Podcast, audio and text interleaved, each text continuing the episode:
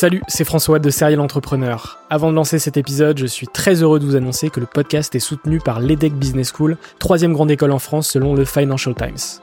L'entrepreneuriat se démarre très souvent à l'école, et vous le savez, nombreux et nombreux sont les entrepreneurs qui ont créé leur premier projet pendant leurs études. L'ambition de l'EDEC, c'est de former ces étudiants entrepreneurs à avoir un impact positif sur le monde au travers de leurs projets. L'école a ainsi intégré l'impératif de responsabilité globale dans sa stratégie, tant au niveau de ses incubateurs que de ses cours et de ses initiatives académiques.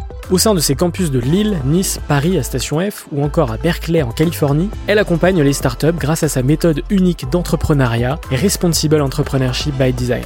Une approche innovante permettant d'intégrer les enjeux économiques, sociétaux et environnementaux au cœur de leur modèle de développement et ce, dès leur création. L'objectif de l'EDEC, faire émerger un nouveau modèle de start-up adaptable à tout projet qui intègre pleinement les enjeux de responsabilité. Chaque année, ce sont ainsi plus de 70 nouvelles start-up qui intègrent ces incubateurs. Si vous souhaitez en savoir plus, n'hésitez pas à vous rendre sur www.edec.edu. Je vous souhaite une excellente écoute et vous dis à très vite.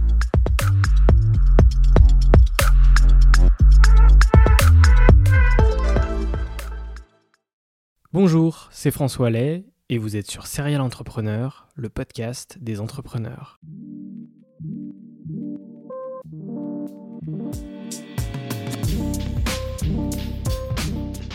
Depuis 2017, je vais à la rencontre des entrepreneurs qui m'inspirent. PME, start-up, restaurants, grandes entreprises. La mission de Serial Entrepreneur est de mettre en avant toute la diversité de l'entrepreneuriat francophone.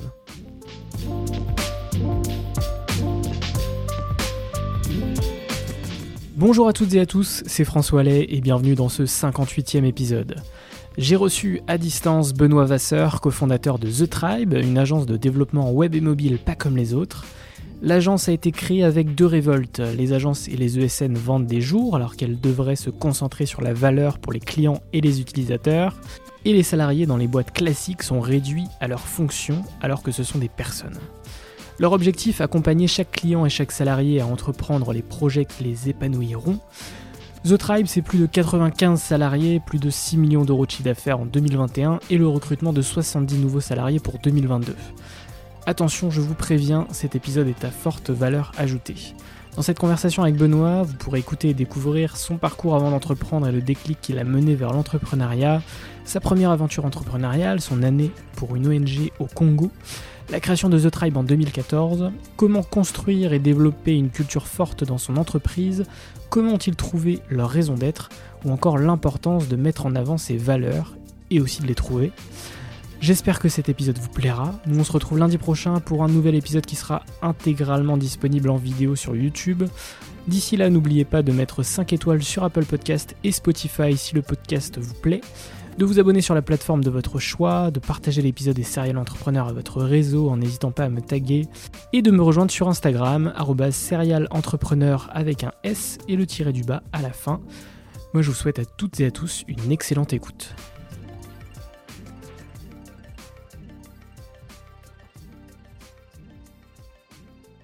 Je suis ravi de, t'accueillir. Euh, et puis effectivement, je pense que ça va être très sympa et qu'on aura pas mal de sujets euh, à aborder ensemble. Je commence chaque épisode avec le parcours de l'entrepreneur.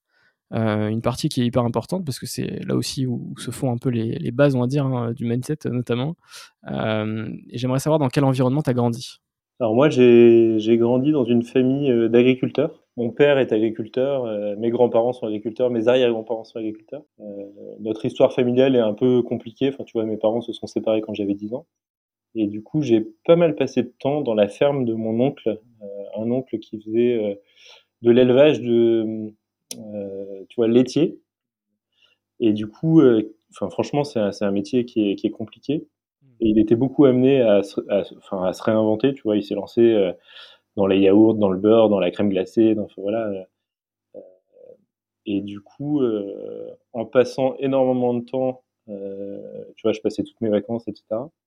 Euh, bah, j'ai pris goût à ça en fait. Je suis tombé euh, dans le virus de l'entrepreneuriat par, par, par ce truc-là. Quoi. Euh, et, et, il se trouve, tu vois, que maman qui, qui, qui, qui, a, qui a, bien connu bah, les galères des entreprises agricoles, entre guillemets, m'a élevé en me disant, bah, enfin, faut, faut pas forcément que vous alliez là-dedans, c'est une galère, quoi. Et donc, du coup, elle nous a plutôt tu vois, elle était un stit, hein, plutôt poussée à faire des études, à se bouger pour, pour, pour s'en sortir. Et c'est comme ça que j'ai fait une école d'ingé. Et puis après, en fait, j'ai jamais été salarié, c'est parti comme ça. Ça a été quoi le, déclic vraiment, ou le jour où tu t'es dit j'ai envie de, de, monter une boîte? Est-ce que ça s'est fait naturellement, ou est-ce que, je sais pas, un jour en particulier, tu, tu as eu un peu cette, cette révélation de se dire il, faut que je, il faut que je monte un truc? Bah, je pense que j'avais un peu ça en moi, tu vois. Enfin, ma mère me raconte souvent un truc, c'est que en CM1, euh, j'avais fait un truc qui l'avait vachement étonné. J'avais euh, photocopié plein de coloriages, et donc elle savait pas pourquoi. Et du coup, je m'amusais à les vendre euh, à, mes petits copains de, de classe. Il y a plein de, plein de petites anecdotes comme ça. Et je pense que bon, ce qui a fait vraiment le déclic, c'est la première année d'école d'ingé, où bah, tu vois, ils font ça en première année, ils te, enfin, t'as des confs de gens qui, qui, qui, font des métiers différents et qui, enfin, en gros, ça, ça, inspire, quoi, ça donne envie. Et donc à ce moment-là, j'ai vu, euh, vu quelqu'un qui montait sa startup, euh, qui était là pour, euh, pour présenter un parcours que j'ai suivi, qui s'appelle HEC Entrepreneur. Il nous racontait, il était vraiment, tu vois, pris par le truc, son aventure, quoi. Et, à ce moment-là, je me suis dit, bah, en fait, c'est ça, c'est ça que je veux faire, quoi. Je veux, je veux monter une boîte. je sais pas trop dans quoi. Et puis en fait, en parallèle, j'ai vachement été attiré par les métiers de l'informatique. J'ai fait, euh, quand j'étais à l'école, je faisais les sites internet, tu vois, des, euh, des assos. Et ça, en fait, j'ai joint les deux, les deux passions. Euh. Et en fait, ce qui est marrant, c'est qu'en regardant les, les, les, sites internet des assos, je pensais tout le temps aux applications business. et tu vois, c'était un peu quelque part une fixation, quoi. Je me souviens que quand j'étais en, quand j'étais en troisième année d'école, euh, dans l'option euh, dans l'option info, et ben en fait, t'en as qui me disaient euh, mais arrête de nous souder avec tes idées de, de boîte à monter là. Enfin, fais-le et puis tu, tu, reviendras nous en parler quand tu l'auras fait. ok. Euh, et est-ce que tu as eu des expériences dans le salariat avant de, de lancer ton premier projet? Non, j'ai jamais été. Enfin, la première, euh, la première aventure est un peu particulière parce que j'étais à la fois associé et salarié, donc euh, enfin je sais pas si ça compte, mais en tout cas j'ai toujours été dans des boîtes où j'étais actionnaire. Quoi. Et est-ce que tu veux me parler du coup de, de ce premier euh, projet? Ouais, bah en fait quand j'étais du coup à HEC Entrepreneur, j'ai rencontré deux, deux mecs qui montaient leur boîte, Arthur et Guillaume. Et donc à l'époque c'était un moteur de recherche solidaire, c'est-à-dire un moteur de recherche qui reverse 50% de ses revenus à des associations.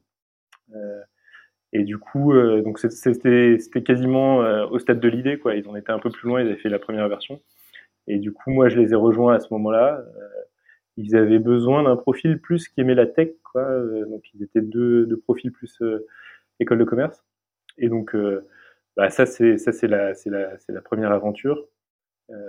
donc moi, mon j'étais je m'occupais de je m'occupais des ingés, quoi euh, et assez vite, en fait, on a pivoté. Euh, donc, on était trois associés, en fait, euh, dans cette, dans Ça s'appelle Doolid, ça existe toujours. donc, si tu veux, euh, VO Search, on l'a fait pivoter. Enfin, ce qui s'est passé, c'est qu'on a été un peu contraint à le faire puisque on avait un partenariat avec Google. C'était Google derrière le, moteur de recherche. et, et, Google a rompu son, son partenariat en 24 heures ou 48 heures. Et du coup, on s'est retrouvé avec avec du trafic. Hein, on avait euh, en pic, on avait 16 000 connexions simultanées. Euh, donc si tu veux, euh, ça marchait bien quoi. On commençait à avoir une traction commerciale et tout, et, du jour au lendemain, on reçoit un email de Google qui dit bah, stop, c'est fini quoi. et donc à ce moment-là, on a connecté, tu vois, ça c'était 2009, et on a connecté Yahoo, qui avait aussi un service en marque blanche. Et là, on a perdu tous nos users. Ça a été la catastrophe. si tu veux, la proposition de valeur n'était pas suffisamment forte pour euh, retenir les gens sur une expérience de search qui n'était pas, qui était pas ouf. Quoi. Ouais. Euh, une grande partie de votre produit dépendait euh, de, de, du moteur derrière. Quoi. Ouais, je me suis dit, ne jamais lancer un business sur quelque chose que tu ne fais pas. Surtout sur Google. Ouais, exactement. Ouais. Et donc, ce qu'on a fait à cette époque-là, on, a eu, on a eu de la chance, c'est que bah, on venait de lever. On venait de lever 700 000 balles. Et donc, euh, ce qui s'est passé, c'est qu'un de nos actionnaires euh, qui, avait une régie pub euh, est venu nous voir en disant J'ai un super site en régie, mais je sais qu'ils sont à vendre et nous, on n'a pas de thunes pour le, pour le racheter. Est-ce que ça vous intéresserait pas de le racheter Donc ça s'appelait ID Maison à l'époque, idmaison.com. Et du coup, euh, sur ce sur ce business-là, on a on a découvert un truc. Enfin, on a découvert une manière de monétiser un média, quoi. Donc c'est un média qui faisait euh, qui faisait des, des, visites. Hein. Quand on l'a racheté, ça faisait 300 000 visites mensuelles, donc c'était pas non plus euh, incroyable. et donc on a fait deux choses. On a on a changé la monétisation. Donc c'est un univers de bricolage des maisons. Et donc bah, on a poussé, tu sais, des formulaires de demande de devis où tu peux, quand, quand tu es particulier, en gros, tu peux faire une demande de mise en relation avec des artisans. Euh, la proposition de valeur, c'est euh, c'est gratuit pour toi et on va mettre euh, bah, ta demande, on va la mettre en relation avec trois artisans et ces artisans en fait nous, nous payer. Et donc ça, ça nous a fait bah, franchement récupérer de l'oxygène sur le business qu'on venait de racheter. tu vois, on a multiplié par deux les revenus. Et puis on a fait un autre truc, c'est que on a augmenté le référencement naturel. Et donc, euh, moi, j'avais des, j'avais des skills euh, là-dedans, puisque euh, quand j'étais en école, alors surtout en école de commerce, quand j'étais à HEC Entrepreneur, et ben je, je, faisais, je faisais des petites prestations de freelance. Enfin, c'est un, c'est, un univers qui m'a toujours passionné, quoi. récupérer du trafic sur des sites que tu crées. Et du coup, bah, en fait, on a fait finalement une super opération, quoi. En rachetant, en multipliant par deux le revenu et en multipliant par deux le trafic, tu vois, on a, bien, bien boosté le truc. Et en fait, tu vois, toujours dans cette idée de, euh, on a découvert quelque chose de dingue que les autres connaissent pas. Euh, et ben, on s'est dit que euh, ces formulaires, on pouvait les mettre sur d'autres sites. Et donc, on a commencé à lancer une techno publicitaire qui faisait ça automatiquement. Que c'était quand même assez, euh, assez chiant de connecter en fait les pages au formulaire. On a fait un petit bout de JavaScript, enfin sans rentrer dans les détails techniques qui ennuieraient tout le monde. Hein. On a fait un, petit bout de code qui adapte le formulaire automatiquement au contexte de la page. Et ça, bah, c'était à la fois passionnant techniquement et puis euh, le business était vachement intéressant. Donc, euh, donc super. Et puis au bout d'un moment, en fait, on est arrivé assez limité puisque ce qui marchait bien sur cet univers de, de, de lead, c'était euh, les travaux. Finalement, c'était un univers. On pensait que c'était généralisable. On a fait pas mal de tests, notamment, tu vois, des tests pour pousser des leads sur la formation professionnelle. Et puis ça, ça a pas bien marché. Donc euh, voilà. Et puis euh, en fait, on a on a découvert euh, autre chose à ce moment-là. on travaillait beaucoup avec des éditeurs, hein, donc avec des gens qui dont le métier c'était de lancer des médias en ligne. On est tombé dans une micro niche. En fait, il y avait quelques-uns de ces éditeurs qui avaient des annuaires, et donc euh, c'est pas forcément le moment le plus glorieux que, que, je retiens, mais euh, à ce moment-là, il y avait un, sujet sur comment tu fais pour monétiser ces annuaires. Et donc là, on a lancé une techno qui permettait à des éditeurs, tu vois, euh, de transformer leur, leur numéro en 0,899 là et du coup de, de, gagner des revenus publicitaires sur les sur les annuaires. Donc, euh, enfin concrètement, un particulier qui voyait un, un, annuaire pouvait cliquer sur un bouton pour être mis en relation. Euh, donc, euh, il avait accès à un 0,899 qui est un appel surtaxé en fait, où tu as un euro qui est pris par appel. Euh, voilà, et donc euh, ça, en fait, c'est un truc qui a, qui a, hyper bien marché et qui nous a donné euh, une bouffée d'air. C'est pas, enfin, je suis pas fier de ça parce que c'est pas un métier à grande valeur ajoutée. Après, tout était hyper explicite pour les, pour les, pour les internautes. Hein. Mais tu vois, je me suis rendu compte d'un truc à ce moment-là, c'est que c'était important pour moi de créer de la valeur pour les, pour les internautes. Quoi. on était dans les années folles, hein, 2010, où, où tu avais plein plein de business à monter. Et voilà, ah, bon, assez vite, en fait, on a perdu des parts de marché parce que tu avais des acteurs qui étaient très très agressifs sur le domaine, comme Rentability Web par exemple. Et, euh, et puis au bout d'un moment, en fait, on s'est repositionné sur la génération de leads. On s'est dit que c'était intéressant et qu'on avait un certain savoir-faire. On faisait en parallèle de euh, ce qu'on faisait avec les éditeurs. On faisait de l'acquisition euh, sur Google Ads pour générer des leads. Et à ce moment-là, on s'est dit qu'il y avait quelque chose que on commençait à savoir faire qui était d'automatiser tu sais, la, gestion des campagnes euh, Google Ads. Et donc, euh, on a lancé un business là-dedans. Ok, donc pas mal de, pas mal de projets justement pour tester, euh, pour, pour, tester, pour tester des choses. Quoi.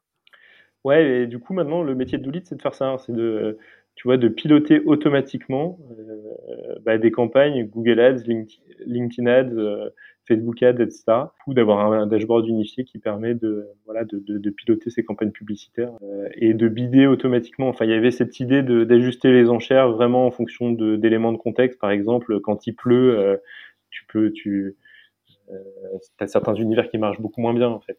Tu vois ce, ce, ce genre de choses. Et t'as revendu cette société du coup L'histoire est un petit peu euh, plus compliquée que ça.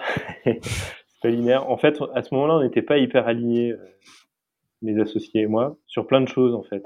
À la fois sur le business, et puis au fond, moi j'ai eu un sujet d'alignement, enfin sans vouloir trahir l'histoire. Hein, je m'entends hyper bien avec eux et tout, mais j'ai senti qu'on n'était pas forcément sur, la même longueur d'onde en termes de valeur, et puis s'est passé un truc dans la boîte que, que je peux pas forcément divulguer par respect pour les personnes mais qui nous a fait encore plus constater qu'on n'était pas alignés. Quoi. Et donc à ce moment-là, en gros, ce que j'ai fait, c'est que je suis allé les voir et je leur ai dit, bon bah les mecs, on a vécu des super moments ensemble et tout, je sais que je veux partir, par contre je le ferai pas n'importe comment, euh, c'est important pour moi parce qu'on a traversé beaucoup de choses, et je prends un an pour partir. Et du coup, euh, bah, de là, on s'est organisé, euh, tu vois, c'était fair play des deux sens, donc moi j'avais un peu le deal de trouver mon successeur, et, et du coup une période euh, pas forcément hyper simple parce que euh, euh, rester un an dans une boîte que tu sais que tu vas quitter en, ayant l'âme d'un entrepreneur, enfin pour moi c'était, tu me posais la question de, tout à l'heure de est-ce que tu as jamais été, est-ce que tu as déjà été salarié?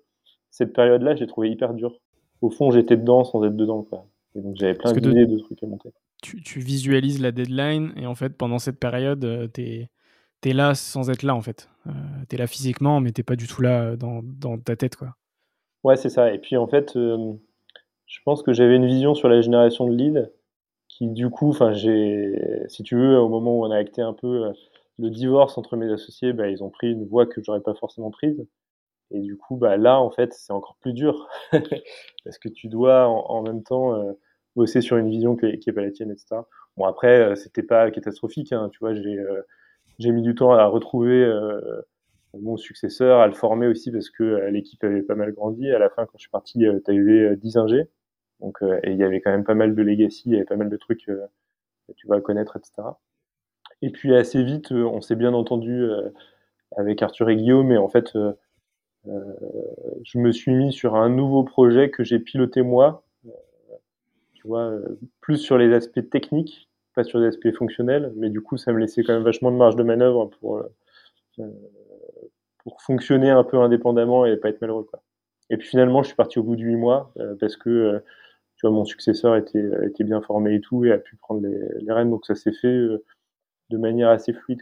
Et après cette, cette fin un peu complexe, comment est-ce que tu, tu rebondis et, vers quoi? Bah, Tu vois, en fait, c'était l'année où, où, je me suis marié. Donc pendant notre, tu vois, notre préparation du mariage, on s'est dit que ce serait important pour nous de, euh, de se barrer, de faire un truc un peu différent. Et donc, du coup, on s'est barré un an, euh, on est parti avec une petite ONG qui s'appelle Fidesco.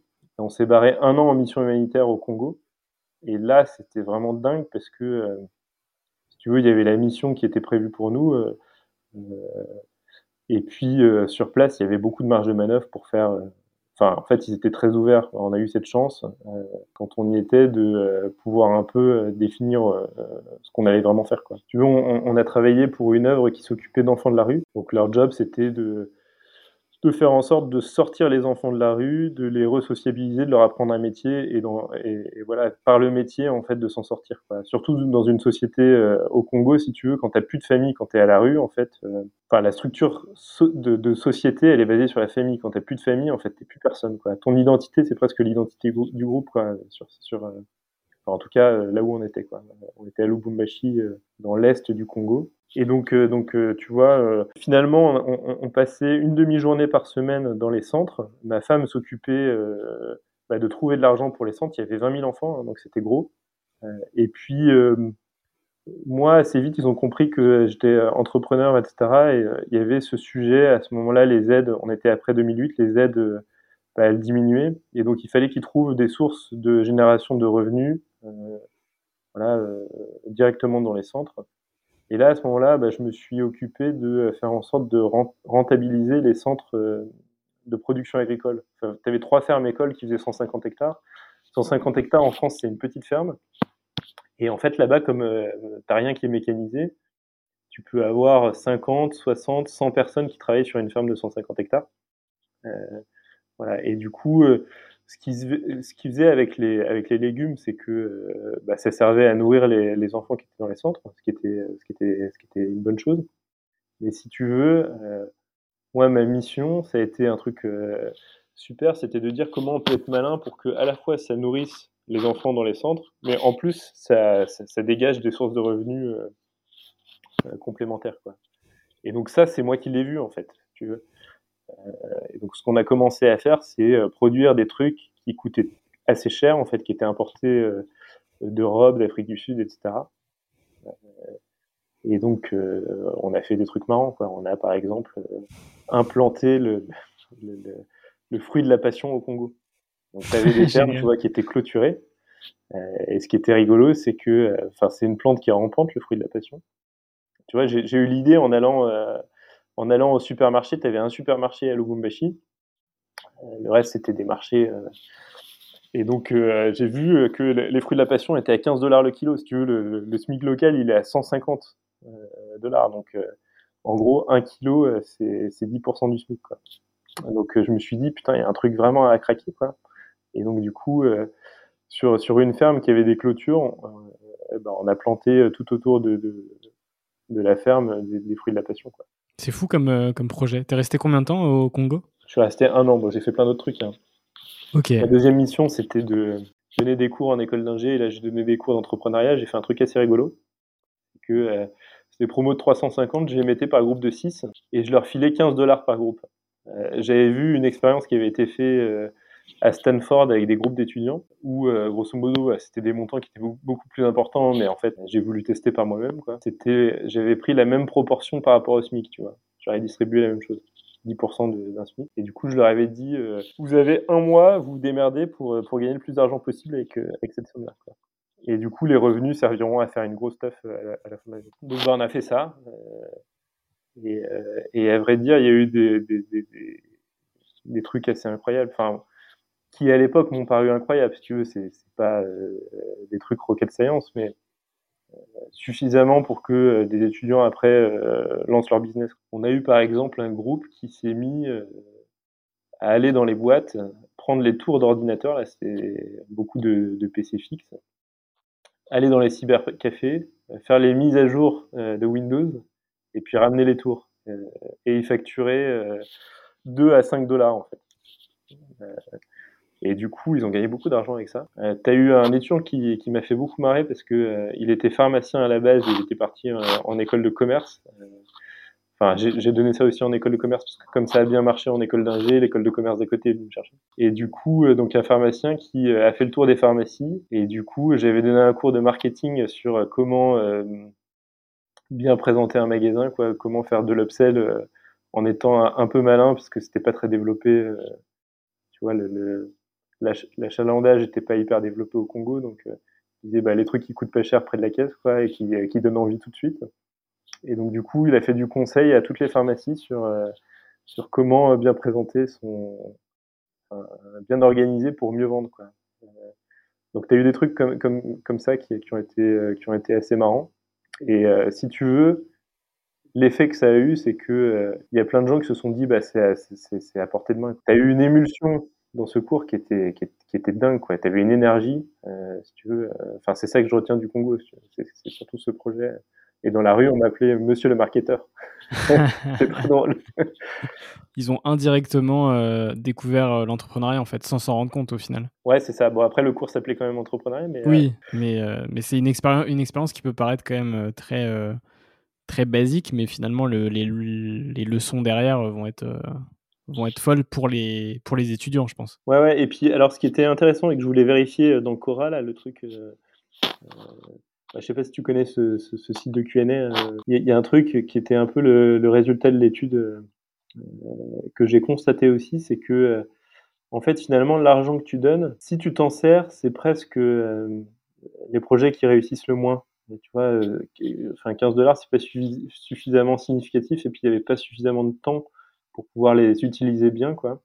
Donc le biais qui était pris, c'était de faire de l'achat-vente. Euh, et finalement, les gens qui réussissaient le mieux, c'est ceux qui s'en foutaient, en fait, qui n'utilisaient pas ces, 15 dollars et qui faisaient du service en, si peu de temps, en fait. C'est ça le truc qui, qui, marchait le mieux. Alors du coup, après cette expérience euh, au Congo, tu, tu, reviens en France. Euh, comment ça se passe ce retour en France après cette, cette expérience qui, qui j'imagine, t'a quand même marqué profondément? Euh, comment ça se passe la suite? La vérité, c'est que j'étais paumé, quoi. J'avais une idée, en fait, euh, l'ONG qui nous a envoyé faisait un truc pas mal, qui est que euh, tu t'écris un projet pour ton retour. C'est un peu, ils ont appris ça par l'expérience, quoi, qui est, euh, quand tu prévois un truc, bah, généralement, tu reviens un peu moins paumé, mais bon, la vérité, c'est que quand tu as vécu dans une culture complètement différente, que tu as bossé H24, enfin, tu vois, on bossait le week-end, on était vraiment à fond dans la mission. En fait, tu reviens là et t'es es complètement hors sol. Hein. Pour te donner une anecdote, quand, euh, quand on a pris euh, l'autoroute en venant de Roissy, on s'est dit putain c'est dingue, il n'y a pas de boss. c'est un truc dont c'est ma belle-mère qui est venue nous chercher à l'aéroport. Enfin en fait on se rend pas compte du décalage culturel quoi, c'est ça que je veux dire, c'est que et donc du coup le retour, euh, le retour il est, il est un peu, il est un peu aride quoi, il est un peu dur. Donc moi j'avais quand même une idée que je m'étais notée, c'est j'avais très envie, tu vois je parlais tout à l'heure du fait qu'on n'avait pas tout à fait la même vision avec mes, associés. J'avais très envie de faire un truc qui était euh, de faire la généralisation de ce qu'on avait fait euh, sur Google Ads et de finalement partir sur une techno qui te permet de euh, piloter tes achats publicitaires sur, sur un truc qui s'appelle le RTB, le Real Time Bidding, l'achat publicitaire aux enchères, l'achat display en fait, tu vois les, bannières et les carrés.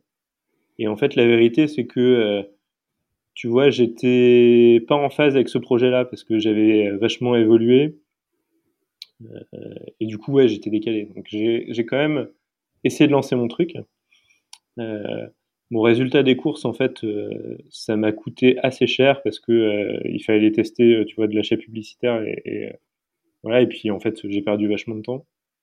Il y a quand même un truc qui s'est, qui a été, qui a été top, qui s'est passé pendant cette période, c'est que euh, quand j'étais à Doulid, j'avais un stagiaire, euh, tu vois, qui était très très fort. Quoi. Quand, il, quand il est arrivé, euh, il challengeait des CDI qui avaient plusieurs années d'expérience et tout. Et du coup, ce mec m'appelle, Jérôme, et me dit bah voilà, je suis un peu, enfin voilà, je suis un peu euh, entre, entre, entre deux projets, ça fait un an que je bosse pas et, euh, du coup euh, j'ai vu que tu étais rentré, est-ce qu'on ferait pas un truc à deux quoi? Et du coup je lui ai dit bah ouais mais j'ai pas de quoi te payer et puis j'ai dépensé beaucoup d'argent etc. J'ai dépensé une partie de ce que j'avais gagné dans l'aventure précédente. Et donc bah, il m'a quand même rejoint, tu vois au début il était payé au SMIC et donc du coup bah par la force des choses Jérôme est devenu mon, mon associé tu vois, ce mec est dingue, quoi. Euh, et je pense que si on n'avait pas vécu, enfin, la, période d'errance qu'on a eue ensuite nous a permis de euh, euh, forger le, binôme, quoi. Et donc à ce moment-là, on a testé pas mal de choses. Donc c'est ton associé chez The Tribe, du coup. Ouais, c'est mon associé chez The Tribe. donc là, on est en, on est fin 2015. Ouais, exactement. c'est ça? On est, non, on n'est pas fin 2015, on est fin 2014. Je reviens du Congo. Euh, et, du coup, à ce moment-là, en fait, euh, on a peu d'argent et, du coup, euh, pas de projet. Donc, on se met à rentrer dans des opportunités de, marché qu'on connaît. Donc, on essaie, tu vois, de se mettre, de faire une marketplace de vente de leads parce que c'est un univers que je connais bien. puis, on tombe dans une niche. voilà, je t'avais parlé de, des travaux que je connaissais bien. En fait, on tombe dans la niche euh, de la livraison de béton qui est une micro-niche, on le sait en fait. Et euh, à ce, moment-là, en fait, c'est une période qui est pas facile. Si tu veux, euh, on a envie de faire, on n'étudie pas suffisamment le marché, enfin, tu vois, et, finalement, bah, on s'y met. Et de cette période-là, en fait, bah, Allo Béton naît. Donc, Allo de Béton, c'est une, une, marketplace de vente de béton par Internet. et du coup, c'est un business, on, on a l'intuition dès le début que euh, ça va pas être euh, un énorme truc. Quoi. Bon, aujourd'hui, ça fait une boîte, euh, une belle boîte de 6 personnes et qui fait 3 millions d'euros de chiffre d'affaires. Donc c'est que ça va, tu vois. Mais on, on, le sait directement, quoi. Et donc du coup, on se met à tester. C'est un bon, un bon side project. ouais, exactement, exactement.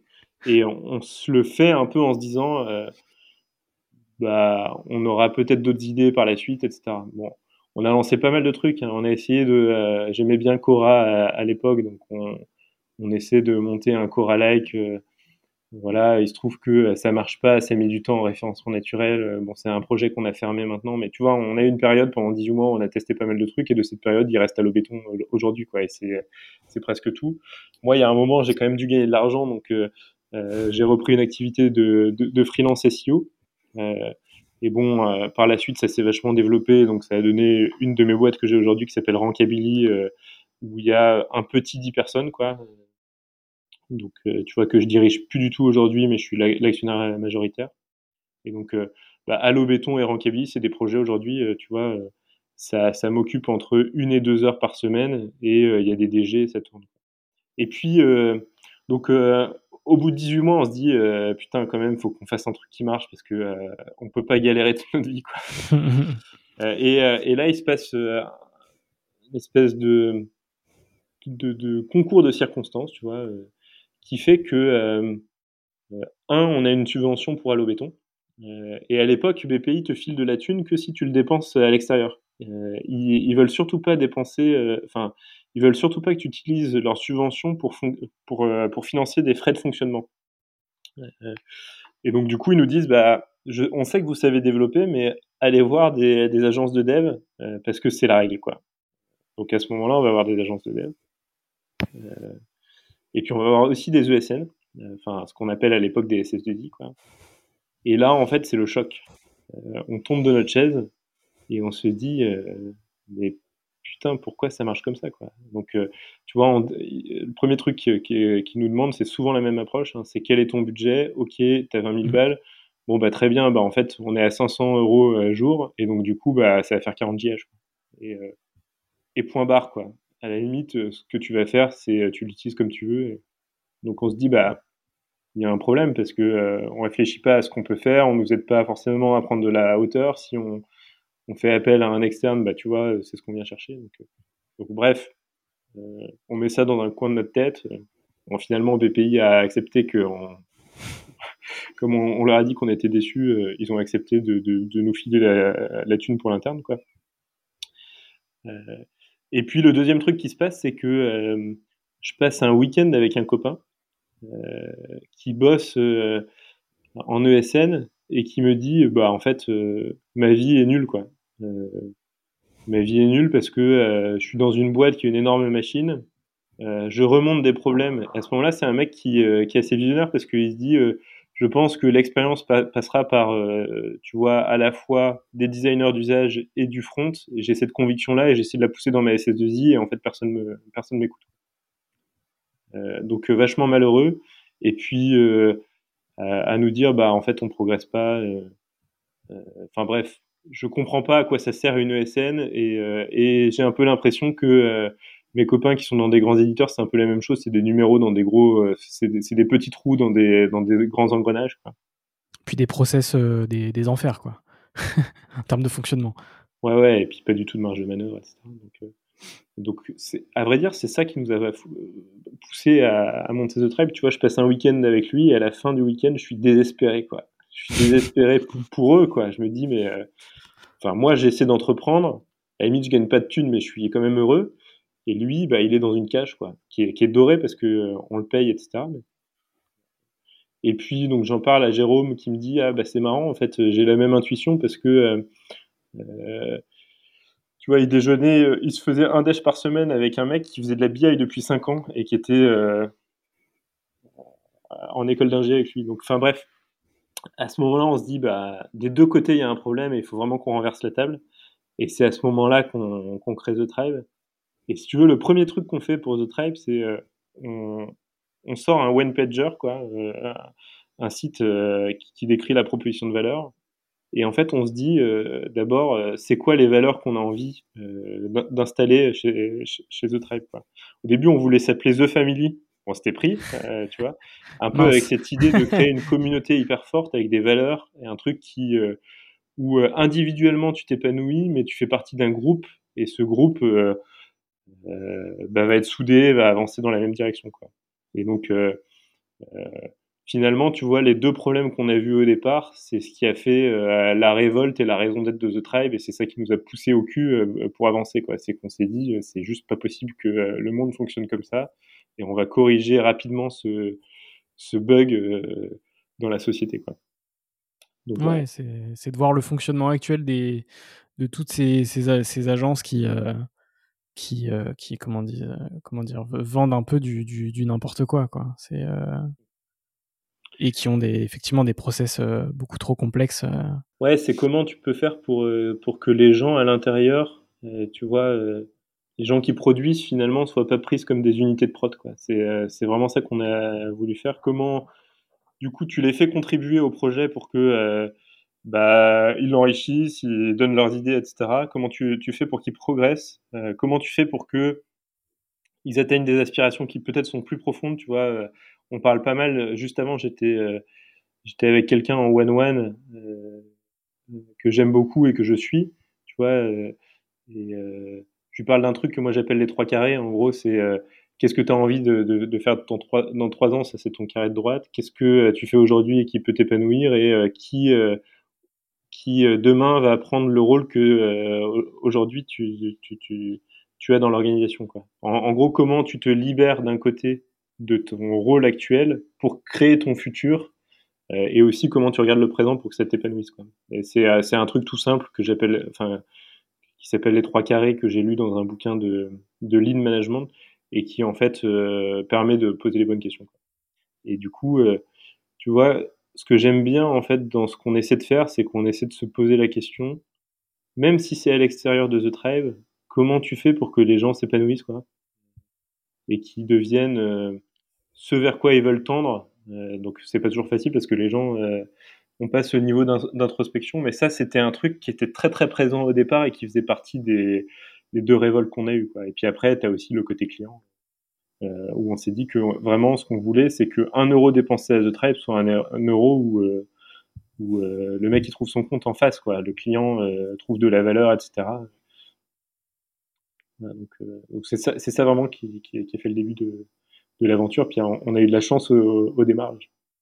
Ouais, on, aura l'occasion de, parler euh, un peu plus euh, des valeurs et, de la culture euh, dans, dans, la, partie d'après. Là, ce qui m'intéresse aussi, c'est de savoir un peu les, grandes étapes de, The Tribe à aujourd'hui. Qu'est-ce qui s'est passé en fait sur ces, sur ces 6-7 ans, on va dire? Bah, c'est clair que ça a bien évolué puisque aujourd'hui, tu vois, on est presque 95. Bah, au tout début, on a eu beaucoup de chance parce qu'on a, on a chopé un projet qui nous a occupé 4 personnes. Et ça, en fait, quand tu es une boîte de 6, bah, c'est, ouf, quoi. Donc, euh, 4 personnes sur 6 mois. Donc ça, ça a été le, premier truc qui nous a fait du bien et qui nous a permis à la fois de réfléchir sereinement à là où on voulait aller et, euh, en même temps, euh, bah, tu vois, d'avoir les moyens financiers de, faire ça. Et puis de, euh, au tout début, en fait, si tu veux, jusqu'à 15 personnes, ce qui était important, c'était euh, de bien réfléchir au process, à ce qu'on voulait faire pour les clients, euh, les approches qu'on voulait utiliser. Donc très vite, tu vois, on, a, on, s'est inspiré de Lean Startup, la méthode finalement qui rationalise beaucoup d'intuition. et enfin, grosso modo, si je te la résume, c'est euh, quand tu lances un business euh, autour d'une proposition de valeur, en gros, ce qu'il faut, c'est que très rapidement, tu identifies les hypothèses qui vont faire que euh, ça marche ou que ça marche pas, et que tu dérisques ces hypothèses une par une. tu vois, en prenant voilà les moyens minimums qu'on appelle MVP, quoi, le plus petit produit qui fait que tu arrives à prouver ou à invalider ton hypothèse, et puis tu passes à la suivante et, tu crantes. Quoi. Bon, maintenant, aujourd'hui, on va beaucoup plus loin, mais l'idée initiale, c'était celle-là. À vrai dire, en fait, ça n'a pas été hyper simple parce que euh, euh tu aussi des enjeux euh, sur, sur les 15 premières personnes euh, économiques. Quoi. il y a des moments où on a lâché ça, en fait, très fort, pour plus se, se, se, concentrer sur comment on produit bien. et voilà, et en fait, toujours en se disant, si je me contente de faire de la prod, en fait, eh ben, j'oublie euh, la une des deux révoltes du début qui fait que euh, on est The Tribe quoi. Donc euh, c'est l'idée donc jusqu'à 15 personnes on a fait ça et puis à 15 personnes c'est le moment où ton orga elle bascule beaucoup. Tu passes d'un petit groupe de personnes que enfin grosso modo que tu croises à la machine à café, voilà, à, un groupe où tu peux plus discuter avec tout le monde tous les jours. Et donc là, il y a un truc important qui a basculé. Et si tu veux, un peu dans notre idée de euh, faire en sorte que tout le monde participe, on a cherché à ce moment-là à faire, euh, à structurer un peu une démarche participative qui permettait à chacun de contribuer à l'aventure. Euh, alors on l'a pas forcément hyper bien fait tout le temps, on s'est beaucoup cherché. Hein. Donc, enfin, je veux pas forcément normal. rentrer. C'est normal de, de beaucoup se chercher. yes. Donc, tu, tu, vois, en fait, ce qu'on a fait, c'est que euh, on a lancé un truc qu'on a appelé les squads, donc des groupes de quatre personnes qui, euh, qui taclent un sujet d'orga interne, euh, en laissant beaucoup de marge de manœuvre sur comment ce groupe-là décide de faire. Donc voilà, donc ça c'était une, une, première initiative et puis qu'on a fait évoluer pas mal par, par, la suite. Ça, ça nous a permis de passer l'étape d'après, quoi, de régler les problèmes avec des groupes qui, qui, qui, se déstaffent, qui, se retirent de la prod. À l'époque, en fait, si tu veux, jusqu'à jusqu'à 20 personnes, on n'avait pas de fonction support, tu que des gens à la prod. Quoi. Euh, ma vision initiale euh, naïve, c'était que euh, on n'aurait que des gens à la prod et que, si tu veux, on distribuerait complètement les rôles sur des développeurs, parce qu'à l'époque, on n'avait que des développeurs. Et un jour, tu as, un dev qui est venu me voir, qui était un dev spécial parce qu'il avait été commercial et puis s'était reconverti. Il m'a dit, mais en fait, Benoît, tu te mens sur le modèle parce que toi, certes, tu as été dev à un moment, mais ce que tu fais aujourd'hui, c'est du biz dev et tu fais que ça, en fait. Et donc, du coup, et donc, bref, et donc on a, ça, ça, ça, nous a fait évoluer, on a, on a, on a changé de paradigme. Euh, euh, ce qui est intéressant, c'est qu'on a essayé, tu vois, de garder une dynamique collective avec les fonctions support qu'on a onboardées. Et maintenant, on a, on a beaucoup euh, itéré sur, euh, euh, sur notre mode d'orga pour construire ce qu'on appelle le build. Le build, c'est ce qui n'est pas du run, quoi. C'est ce qui permet de, à, la boîte de d'évoluer. Et si tu veux, je te, je te reparlerai dans la partie culture. Je pense que c'est. Euh, euh, on a fait. Euh, tu, tu, vois, là, on a maintenant 3-4 ans de recul sur, sur ces, sur, sur ces méthodes-là. Donc, on a fait énormément évoluer. J'ai rajouté une question l'année dernière dans, dans, mes podcasts. Euh, forcément par rapport au contexte. Est-ce que euh, la pandémie a eu un impact euh, sur, sur The Tribe? Positif ou négatif? Bah, si tu veux, déjà avant la pandémie, on faisait beaucoup de remote. Euh, donc nous, on n'a pas, on n'a pas forcément vu les conséquences tout de suite. C'était une période où on était euh, ras la gueule de business, on avait beaucoup de business euh, d'avance, etc. Donc euh, on a eu un petit peu peur à un moment parce que euh, nous, on a un, business qui est vraiment lié à la confiance. En fait, les gens investissent dans des, dans des outils, euh, dans des applis web et mobile parce qu'ils ont, ils ont confiance dans l'avenir etc. Donc il y a un moment où on a vu, euh, tu vois, notre carnet de commandes euh, rétrécir euh, parce que les gens avaient peur et puis très vite ils sont revenus en disant ouais ben on a été débiles finalement c'est pas si grave et, et on va investir quand même. Mais finalement on a eu zéro intercontrat, tu vois. Par contre il y a eu des effets induits plus lents notamment en fait tu vois sur un sur un fonctionnement agence tu peux avoir des coups de bourre et en fait ces coups de bourre quand tu es en présentiel tu les vois euh, tu vois les gens qui, euh, qui transpirent et qui euh, voilà et donc bah, tu sais nous on est une boîte qui est fondamentalement basée sur l'humain et du coup on prend vachement soin des gens. Ça fait partie de c'est une des quatre valeurs de la boîte hein. partager le quotidien de la tribu et veiller sur les autres c'est comme ça qu'elle s'appelle. Enfin, on, fait, des phrases pour les pour les valeurs. C'est beaucoup plus explicite. Et du coup bah ça on a manqué des situations comme ça. Et finalement ce qui s'est passé euh, tu vois c'est que au sortir de, de la crise, enfin 18 mois après, en fait, euh, bah là, on a eu 4 euh, burn-out en très peu de temps. Et du coup, euh, si tu veux, c'est, enfin, alors les situations sont toutes hyper différentes. donc, on a du mal, si tu veux, à, se dire qu'il y a une cause racine, etc. Mais ce que ça nous a fait dire, c'est que bah, on pas suffisamment, enfin, on n'avait pas suffisamment vu euh,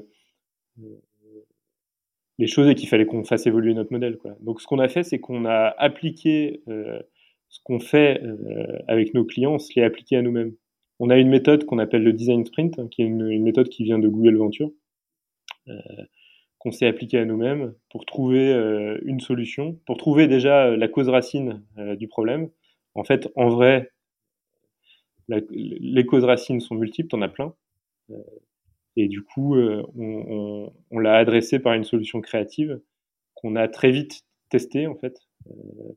Euh, et puis là, on est sur la sur la deuxième phase de test, quoi, si tu veux. Euh, bon, euh, on a patché les problèmes aussi, hein, donc euh, tu vois. C'est quoi eu... du coup cette, cette méthode, le design, le design sprint? Ouais, alors en cinq jours, ce que tu fais, c'est que tu, tu, tu, tu poses une problématique. Donc ça, c'est ta première journée. Ta première journée, en fait, tu retraces tous les cas qui se sont passés, tu, tu partages de la connaissance. Et donc, euh, à ce moment-là, tu peux avoir des gens qui ont fait euh, des recherches. Nous, on a, on, a fait, on a interviewé 20 personnes avant de faire le design sprint. Donc, c'est un, un, designer qui fait ce travail de user research euh, amont, donc qui a un guide d'entretien et qui le, qui, qui, le, qui le dépile quoi, avec des, et qui te donne la matière de base pour bien comprendre le problème. Euh, au bout de, de, cette première journée, en fait, tu poses la problématique. Euh, et puis euh, après, pendant les, donc ça, tu fais ça la première journée, et puis après, pendant les quatre jours restants, tu fais ce qu'on appelle de la divergence. Donc chacun donne des idées en fait qui permettent, voilà, d'être assez créatif sur sur des solutions. Et puis après, en fait, ce que tu vas faire, c'est que tu vas identifier les meilleures sous-idées des idées. En fait, le jeu en design sprint, c'est de faire en sorte que les idées qui soient données, elles soient pas trop abouties pour qu'on évite de s'obstiner dans un sens. Et euh, si tu veux, le design sprint, ça consiste à faire que des jeux de construction des constructions pour éviter de se figer dans un truc, euh, de se borner, quoi. Euh, tu vois, ça, ça arrive souvent en entreprise que des gens aient des convictions très fortes parce qu'ils ont beaucoup travaillé sur les choses. Et en fait, ça part du principe que quand tu travailles sur quelque chose, tu deviens amoureux de ton travail, mais tu choisis plus ce qui, a du sens. Euh, donc divergence et puis après euh, euh, convergence par partie.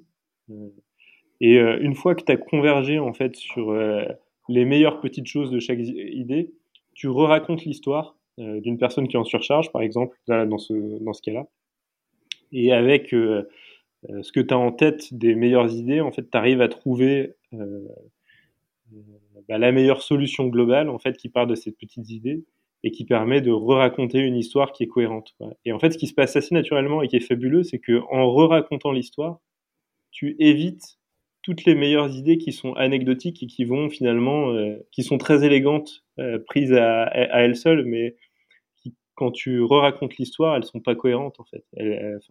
C'est du bruit en fait. Et du coup, euh, bah, c'est une manière de converger vers une idée globale. Et puis ce que tu fais à la fin du design sprint, c'est que ta dernière journée, tu, vas, tester ton idée euh, globale, euh, qui est matérialisée sous forme de, wireframe. Enfin, il faut que ce soit très visuel. Tu vois, typiquement, ce qu'on a fait sur la surcharge, c'est assez simple, hein, c'est que euh, notre solution, elle, se base sur trois choses très simples qui sont un rituel que tu passes avec un père où euh, il va challenger tes priorités et il va te challenger pour voir si tu es en surcharge. Donc ça, c'est une fois par semaine.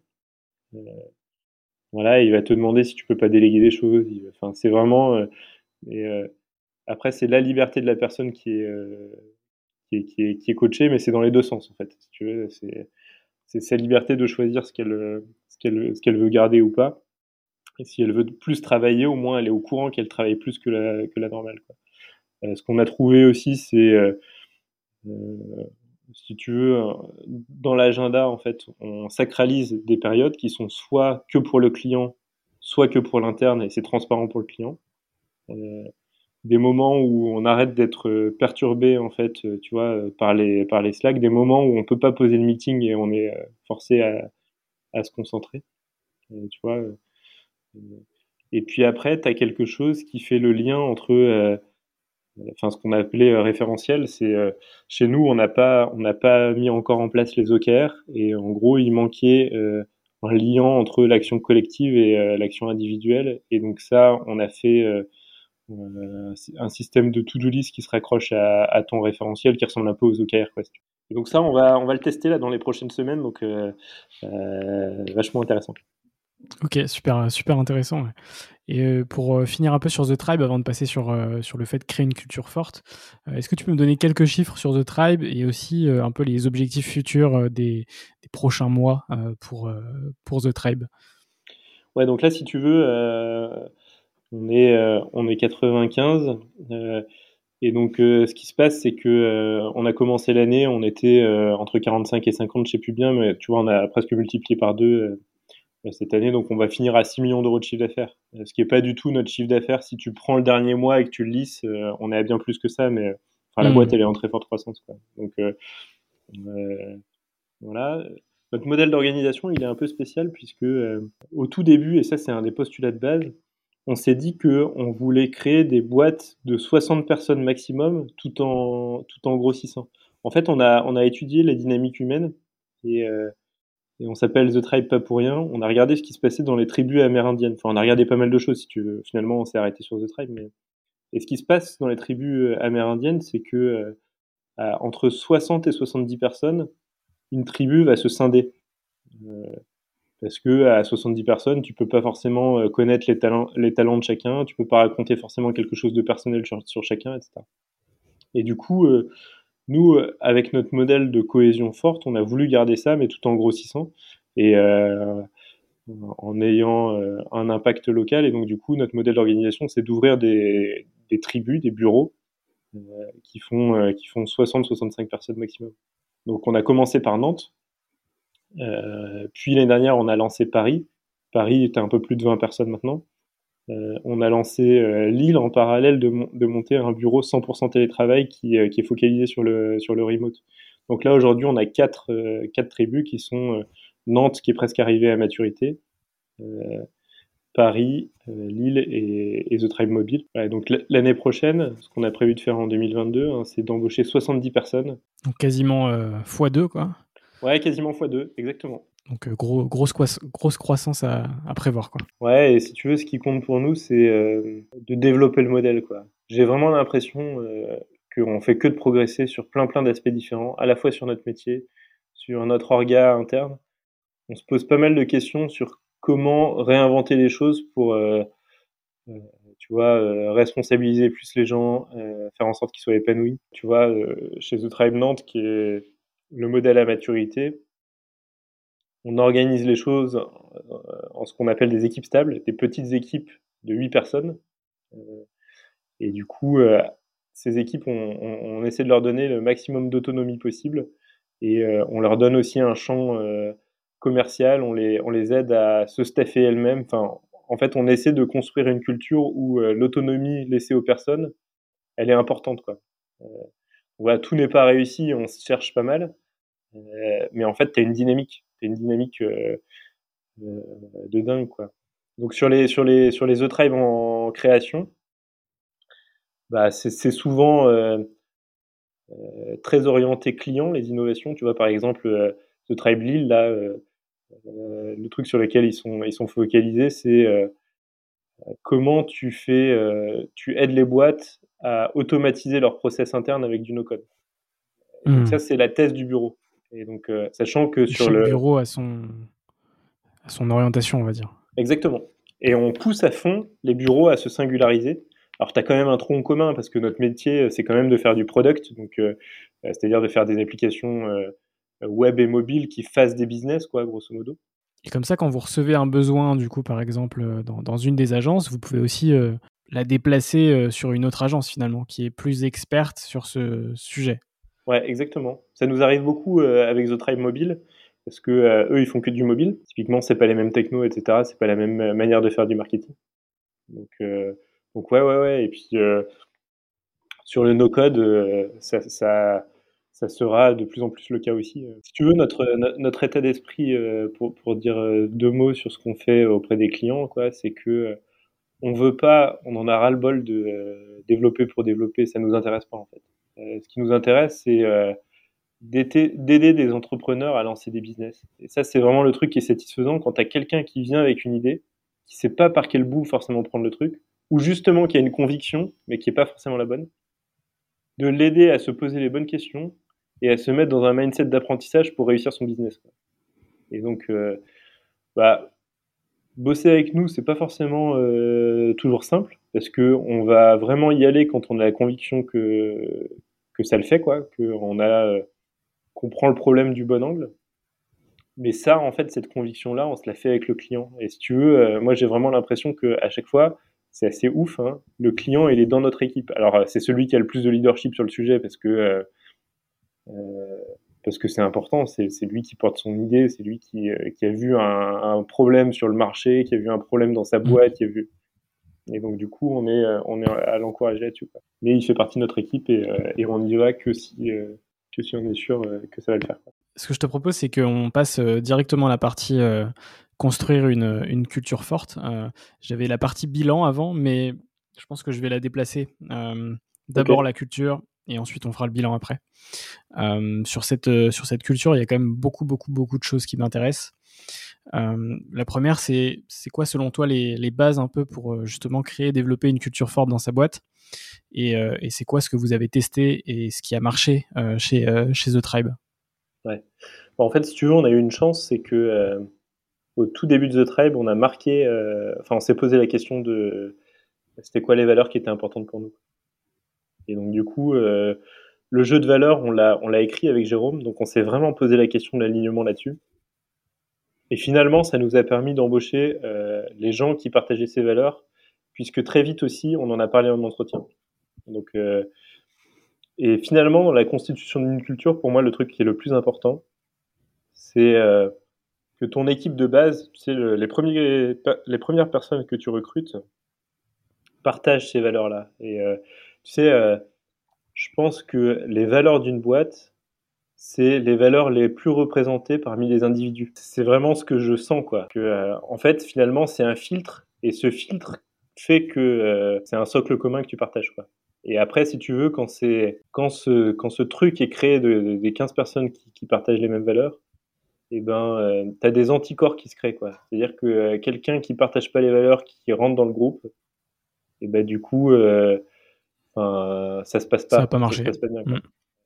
Après, il y a un truc qui est intéressant. Une fois que ton groupe est suffisamment important, à 60, 70 personnes, c'est intéressant de faire venir de la diversité euh, pour justement re-questionner ces valeurs. Tu vois, je crois pas mal, au-delà d'un certain nombre, à l'hybridation, quoi, au fait que, euh, enfin, tu, tu, peux même retrouver ça quand euh, nous on a fait ça, on avait des, des, locaux plus gros que notre taille, et du coup, on a fait venir, euh, on a hébergé d'autres boîtes. Ben, le truc que je trouve intéressant, c'est que euh, forcément, comme tu les côtoies euh, à la machine à café, etc., et ben, ça te permet d'avoir beaucoup plus de perspectives sur ta boîte, quoi. En disant, putain, ils font ça comme ça, ils se parlent de telle manière, ils font telle chose.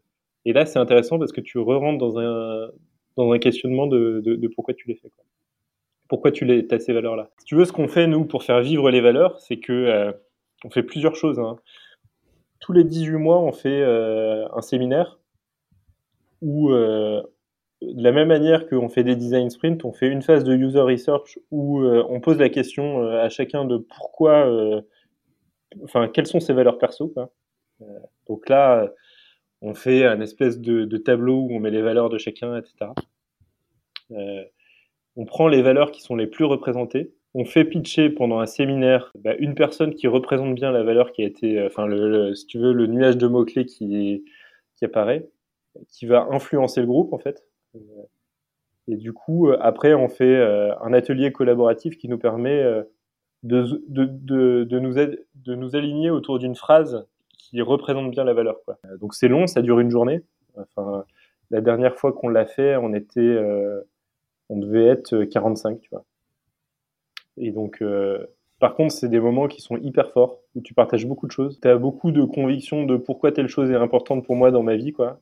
Et ça, en fait, bah, c'est un truc qui est très, très précieux, quoi, euh, pour le groupe. Pour, toi, est-ce que c'est important de définir ces valeurs dès la création d'une société?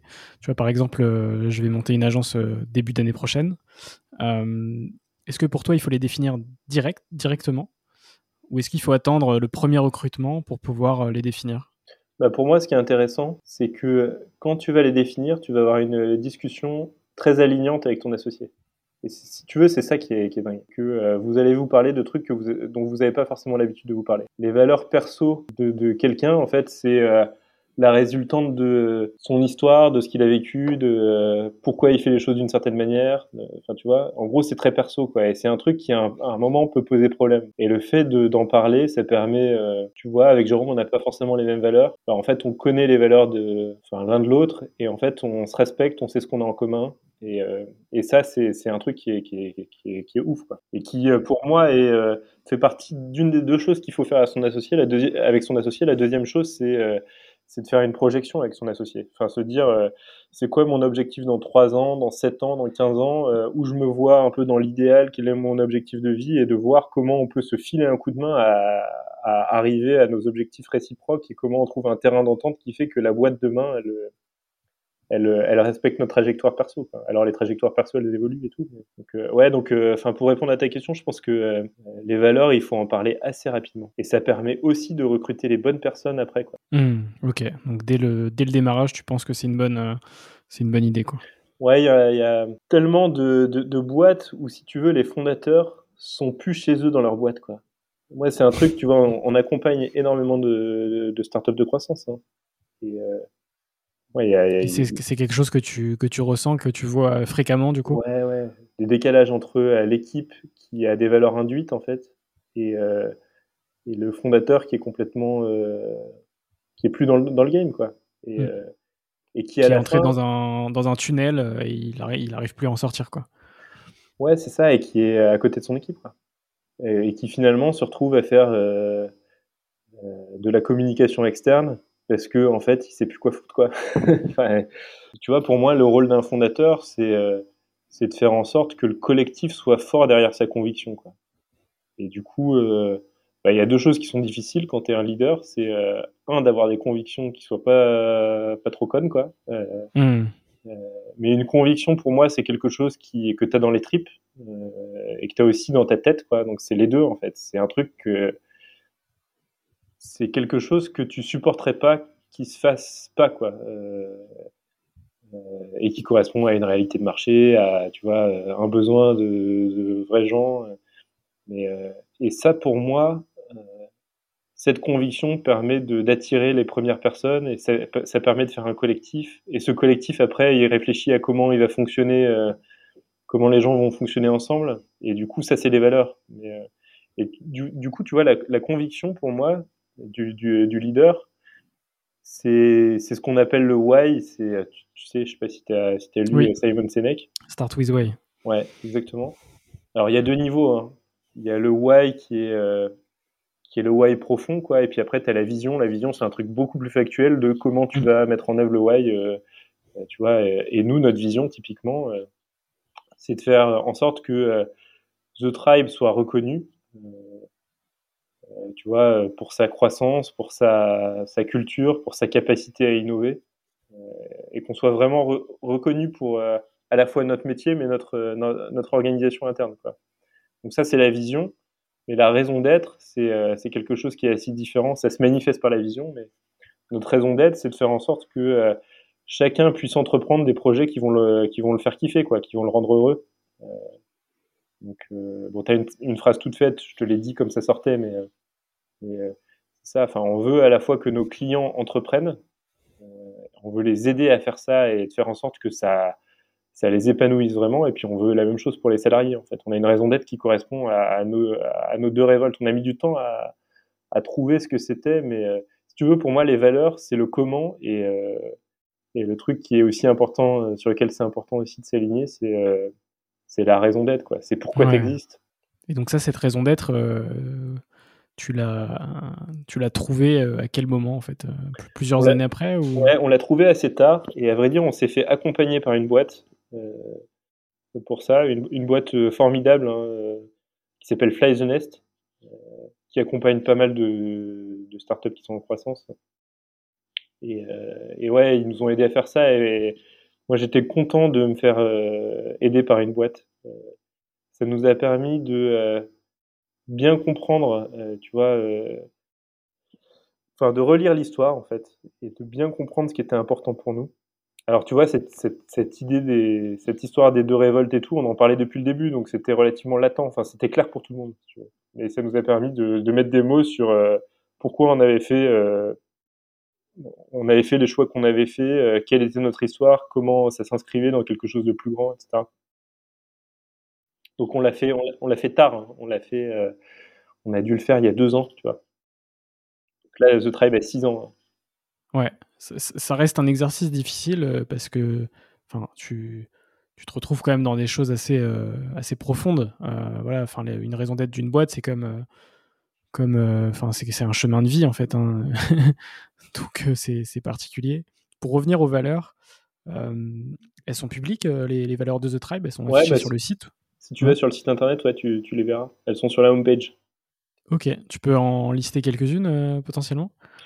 Ouais, alors euh, la plus évidente, c'est partager le quotidien de la tribu et veiller sur les autres. On a une vie qui est euh, assez communautaire finalement, euh, tu vois, avec pas mal de rituels qui font que les gens sont des gens pour, enfin, tu vois, chacun est quelqu'un pour un autre, quoi. Donc c'est ça qu'on a voulu faire dans le modèle de tribu à 60 personnes maximum, c'est que ce soit pas impersonnel, quoi, et que tu saches pourquoi tu es là et que on, s'aide à faire ça, quoi. Donc,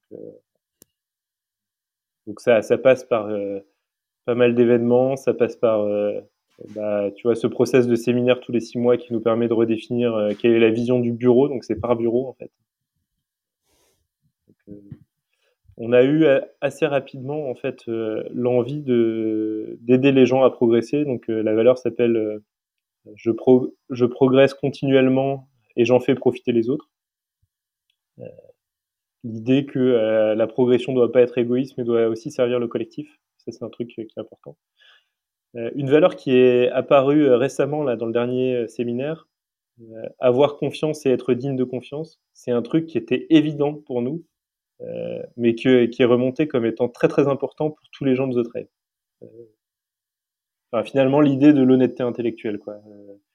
l'idée de et en fait, c'est peut-être la, la, valeur qui, paradoxalement, est la plus difficile à vivre, parce que pour moi, la confiance, euh, ça se crée euh, euh, surtout par des feedbacks, en fait.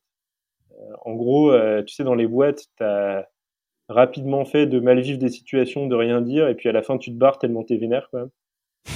Et du coup, notre enjeu, c'est de réussir à faire en sorte que les gens se disent ce qui, comment ils ont vécu les, les situations, donc euh, là, on a rajouté il y a, il y a très peu de temps, euh, euh, tu vois, il y a quelques mois, en septembre, une formation dans l'onboarding, hein, dans les premiers jours des salariés, au feedback. Comment tu fais un feedback qui est bien, qui est constructif, qui utilise la mmh. CNV, la communication non violente?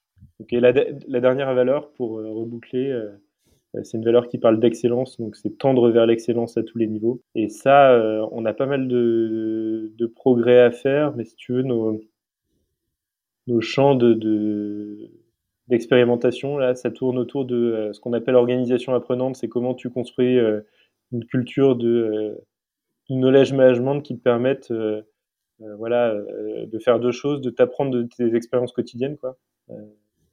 comment tu remontes ça et tu en fais profiter les autres. et puis de l'innovation de rupture, donc de la veille, de ce que tu, ce que, ce que, ce que, tu lis, ce que tu vois aux US, etc il y a pas mal de choses qui évoluent, notamment dans les métiers du design et du product management. Euh, et puis du dev aussi. Hein. Le dev, euh, en ce moment, euh, tu as un truc qui est en train de pousser vachement fort, qui est tout ce qui est clean architecture. Donc, enfin bref, on a des champs d'investigation un peu partout. Mais... Est-ce que tu as un ou deux tips à me donner pour, qui contribuent justement, à, selon toi, à, une, à développer la culture d'une boîte? Alors, pour la développer, en fait, je pense qu'il faut la faire vivre. Nous, on mmh. fait un truc, que je trouve vachement fort. Euh, alors on fait pas ça avec tout le monde, mais il faudrait qu'on le, on, démocratise plus dans la boîte, qui est euh, ce qu'on appelle auto-évaluation valeur. Donc euh, ça consiste à, nous on fait ça avec les leaders de chaque bureau régulièrement. Donc tu vois, un bureau chez nous, tu as deux leaders quoi. Tu as qu'on appelle le chef de tribu, et souvent c'est le CTO, mais parfois ça arrive que ce soit plus quelqu'un de product ou plus un sales. Ça dépend vraiment de leur charisme, quoi. C'est le binôme euh, de tête, quoi. Et donc, euh, on fait un truc avec Jérôme, c'est que on prend les quatre valeurs plus la raison d'être. On va se prendre 10 minutes pour, euh, s'auto-évaluer chacun. Donc, on se met une note, tu vois, sur 10. Et puis, on, on évalue aussi les autres, enfin, le ressenti qu'on a d'eux sur les valeurs. Et ensuite, on fait des tours de table par valeur. Donc on va prendre la première valeur et chacun va dire, voilà, en commençant par soi, moi je pense que je suis là et je suis pas parfait pour telle et telle raison et euh, mon champ de progression il est sur tel et tel point quoi. Et ce que je ressens de toi qui est, qui est, autour de la table, c'est que sur cette valeur, bah, tu vachement bon sur tel point et tu peux progresser sur tel point. Et si tu veux, c'est ouf de, de, vivre ça. On se partage des trucs qui sont assez profonds ça nous fait aussi nous, nous, rendre compte des progrès de chacun. Quoi. Enfin, c'est assez, fort. Quoi. voilà. sinon, sur les valeurs, chacun peut aussi contribuer à apporter de nouvelles idées. On essaie de, mettre en place des choses. en onboarding, tu as un partage des valeurs, euh, mais qui n'est pas qu'un partage. On, fait, euh, on essaie de demander aux gens ce qu'ils en pensent. Euh, et on affiche ce qui merde dans la boîte et ce qui marche bien sur telle et telle valeur. Ça, en fait, en gros, on n'est pas des Superman, quoi. Tu vois, mm. c'est un truc qu'on essaie de déconstruire dans notre boîte. C'est de dire que on fait pas tout bien et par contre, on a des marges de progression et on veut pas rester dans la médiocrité la médiocrité. Par contre, on connaît nos champs d'amélioration.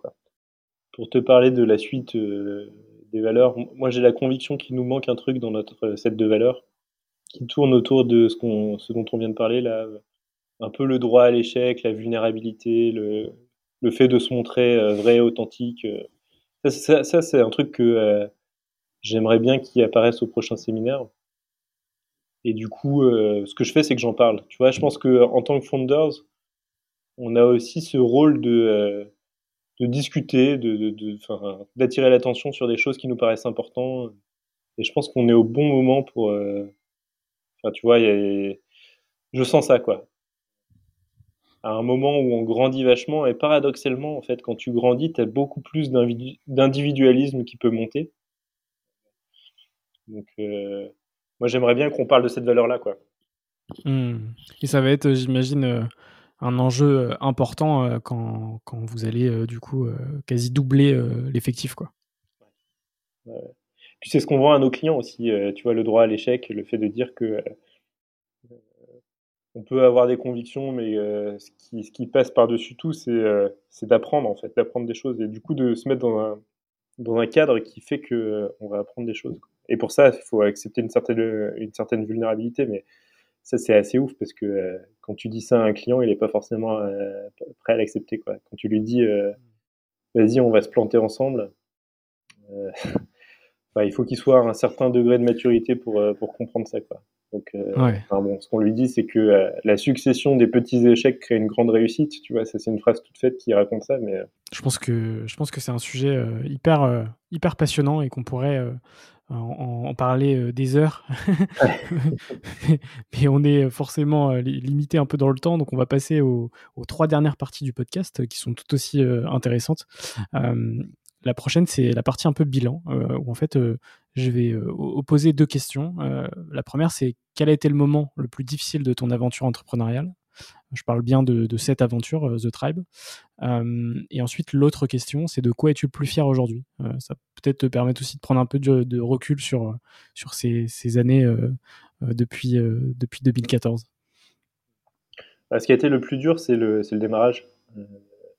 Et c'est le juste avant The Tribe, quoi. Tu vois, aller au bureau et se dire tout ce que je fais, enfin, t'as rien qui marche, tu vois.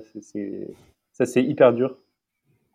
Euh, donc ouais, ça, ça j'en garde pas forcément un super bon souvenir, mais pour nous, pour moi, ça nous a forgé quoi. Donc, euh, donc ça fait partie du chemin.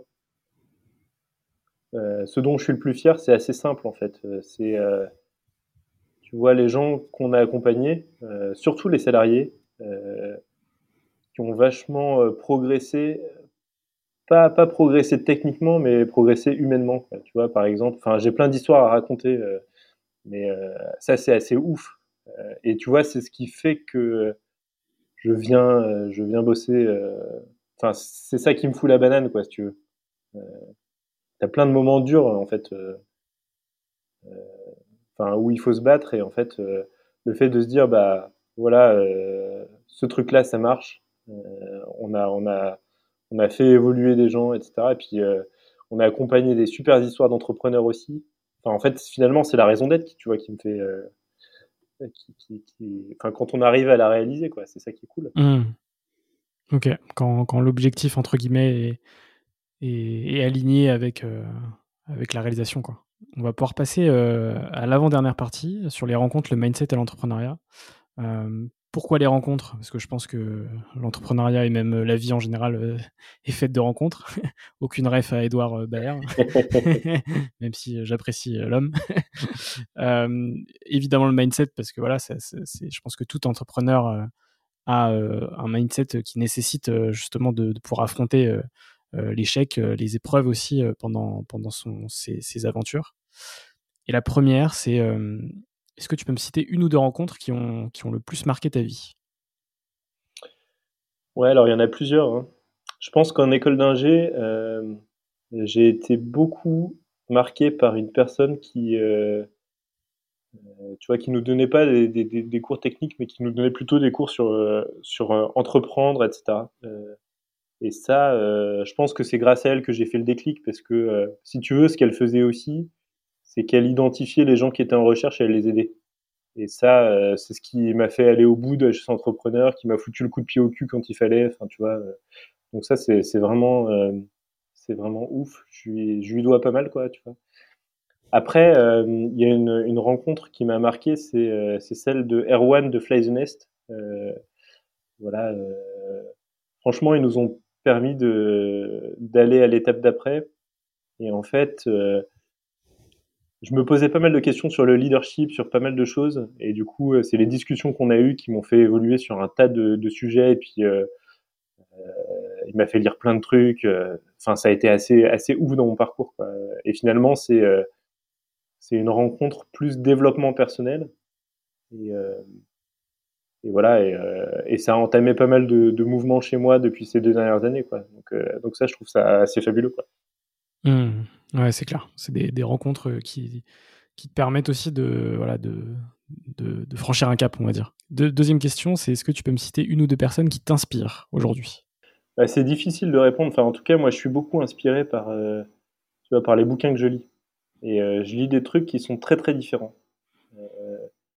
Euh, je vais à la fois beaucoup lire de biopics. Typiquement, là, j'ai lu il n'y a pas très longtemps un, un, biopic qui n'a rien à voir avec nos métiers, etc. Mais qui parle de euh, l'histoire du roi euh, Baudouin en, Belgique, qui est un mec que je trouve euh, assez fabuleux, quoi, avec des convictions et tout. Je trouve ça dingue. Mais je lis aussi, j'ai lu il n'y a pas très longtemps une brève histoire de tout de Ken Wilber, et ça, ça m'a beaucoup, ça, a déclenché énormément de réflexions.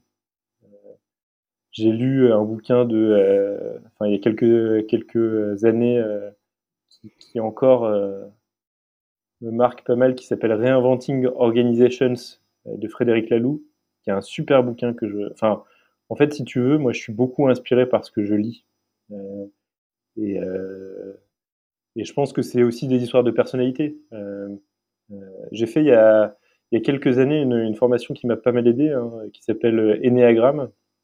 C'est une, formation de connaissance de soi et qui m'a permis de décrypter la manière dont je fonctionnais. Enfin, tu vois, en gros, c'est assez schématique, Enneagram, mais euh, et en fait, pour moi, la lecture, c'est le moment où je me connecte vraiment euh, à ma rationalité et ça me fait vachement de bien. Euh, et moi, je m'inspire en lisant des trucs très très différents. Quoi. Et, c'est vrai, au départ, tu disais que c'était une, une question difficile, c'est vrai. je peux témoigner dans le sens où c'est potentiellement, si on me la posait aujourd'hui, il y a quelques mois, je, n'aurais clairement pas su y répondre. c'est vrai qu'en en, discutant avec, avec des amis, je me suis rendu compte de ça. Et ce que j'ai fait, c'est que j'ai listé un peu toutes les personnes qui m'inspiraient aujourd'hui, tu vois.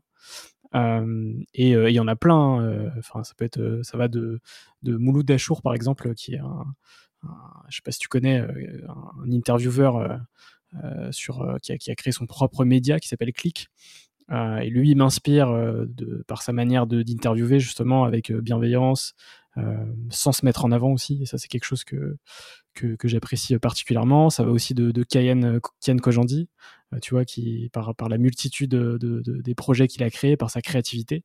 Et je pense que c'est peut-être un, un, rappel aussi aux gens qui écoutent le podcast, mais cette question, quelles sont les personnes qui m'inspirent? Je pense que c'est une question importante et qu'il faut se poser et pourquoi pas effectivement lister euh, des gens qui, nous inspirent ou qui nous ont inspiré à un moment donné de notre vie. Et je pense que les gens qui nous inspirent, en fait, ça évolue tout le temps, en fait. Euh, Aujourd'hui, ça va pas être les mêmes que euh, dans six mois ou euh, il y a six mois. Et c'est des choses qui vont évoluer, en fait, tout le temps. Donc, je pense que c'est important de, de, se le rappeler. Ouais, ça me fait penser à un truc qui est, peut-être tu connais ça, le diagramme de Moreno. Ok, ça me dit quelque chose. Qui est un truc dans les organisations qui est qui a été utilisé, que j'ai lu un article il n'y a pas très longtemps qui dit dans les organisations, chacun est, est source pour quelqu'un d'autre. Et donc, du coup, tu peux faire le, le, diagramme des gens qui inspirent les autres, les autres personnes. Et tu peux, comme ça, arriver à, avoir les réseaux dans les boîtes qui sont des réseaux de leadership. Quoi. ok, c'est vraiment super intéressant. Ça, complète bien effectivement le, sujet. du coup, on passe à la dernière question de, cette partie. Euh, qui est une question euh, globale. Euh, quel conseil donnerais-tu aux personnes qui souhaiteraient se lancer? Bah, je pense que le vrai truc pour, pour durer, c'est de faire quelque chose auquel on croit. C'est d'ailleurs un conseil que je donne pas mal aux entrepreneurs qu'on accompagne. Hein. C'est c'est quoi le truc que tu as vraiment envie de faire, quoi? Que tu as au fond des tripes. Et du coup, moi, je pense vraiment que on va loin quand on est très aligné avec ça, quoi. Et tu vois, l'entrepreneuriat, c'est hyper dur. Il y a plein de crises. Euh, quand on commence à avoir des salariés, on rentre dans des, dans des, dans des questionnements qui sont, euh, qui sont parfois durs, arides, etc. Mais si tu sais pourquoi tu es là, en fait, euh, eh ben, tu es, solide. Quoi. Et du coup, se connecter à sa conviction profonde, je pense que c'est le truc le plus important, mais qui est dur. Je suis, je suis totalement aligné dans, ce que, tu as dit. on va pouvoir passer à la dernière partie de notre échange. Euh, ça va être quelques petites questions rapides, même si à chaque fois on a le temps quand même d'y répondre. Euh, le premier, c'est du coup, je sais que, tu lis pas mal. Est-ce que tu as un livre à me conseiller? Ouais, bah, je te conseille, si tu l'as pas lu, Reinventing Organizations euh, de Frédéric Laloux. C'est un super bouquin qui pose pas mal de questions, qui ouvre pas mal d'autres lectures en fait. Mais c'est un bouquin que j'aime beaucoup, surtout si tu veux lancer ton agence bientôt, là, qui parle finalement de comment tu construis une organisation euh, qui te correspond et, euh, et, qui permet, tu vois, de respecter les personnes, de, euh, de les faire rentrer dans un mindset qui, qui leur permet de co-construire avec toi. Enfin, tu vois, c'est... Sur, sur de l'intelligence émotionnelle aussi, j'imagine. Ouais, tu as ce, ce champ-là qui est pas mal exploré, ouais, carrément. Ok, super, super intéressant. Ça, ça m'intéresse. c'est quoi ta musique du moment? J'écoute, je pense, depuis 10 ans la même musique pour me concentrer. Baba Aurélie, je sais pas si tu connais ça, de The Who. Euh, j'avais, j'avais vu que, euh, tu sais, le mec de Germinal, euh, Grégoire, Grégoire faisait ça pour se concentrer. Moi, je fais la même chose. ok. J'écoute la même musique et en fait, direct, ça me, ça, ça, ça, me hmm. concentre, ça me focalise. L'autre question, c'est si tu pouvais racheter n'importe quelle société sans limite financière, ce serait laquelle? Bah, C'est une, une bonne question. Peut-être Google. vengeance. ça, Non, mais en vrai, je, trouve que c'est une boîte qui se, qui se réinvente pas mal, euh, qui innove beaucoup. Alors, juste, je mettrais une, limite, tu vois, c'est que euh, je pense qu'ils se mettent zéro barrière sur pas mal de sujets. Et, euh, et pour moi, science sans conscience n'est que ruine de l'âme. Mm. Et, et, tu vois, notamment sur tout ce qui est bio, quoi, enfin transhumanisme, etc. Ils font des choses que je trouve assez choquantes. Euh, et du coup, euh, enfin pour répondre à ta question, je rachèterais Google sauf cette partie-là. je comprends. Euh, l'avant-dernière question, c'est y a-t-il une, une, question justement que tu aurais aimé que je te pose mais que je ne t'ai pas posée? Non, je pense qu'on a pas mal balayé de sujets, donc non. Très bien. Et on passe à la dernière. Quels sont les entrepreneurs que tu me conseilles pour un prochain épisode? Un peu pour boucler la boucle, euh, Erwan Rosier de Fly the Nest. Je pense que c'est un mec intéressant hmm. et qui a, qui a en plus accompagné énormément d'entrepreneurs.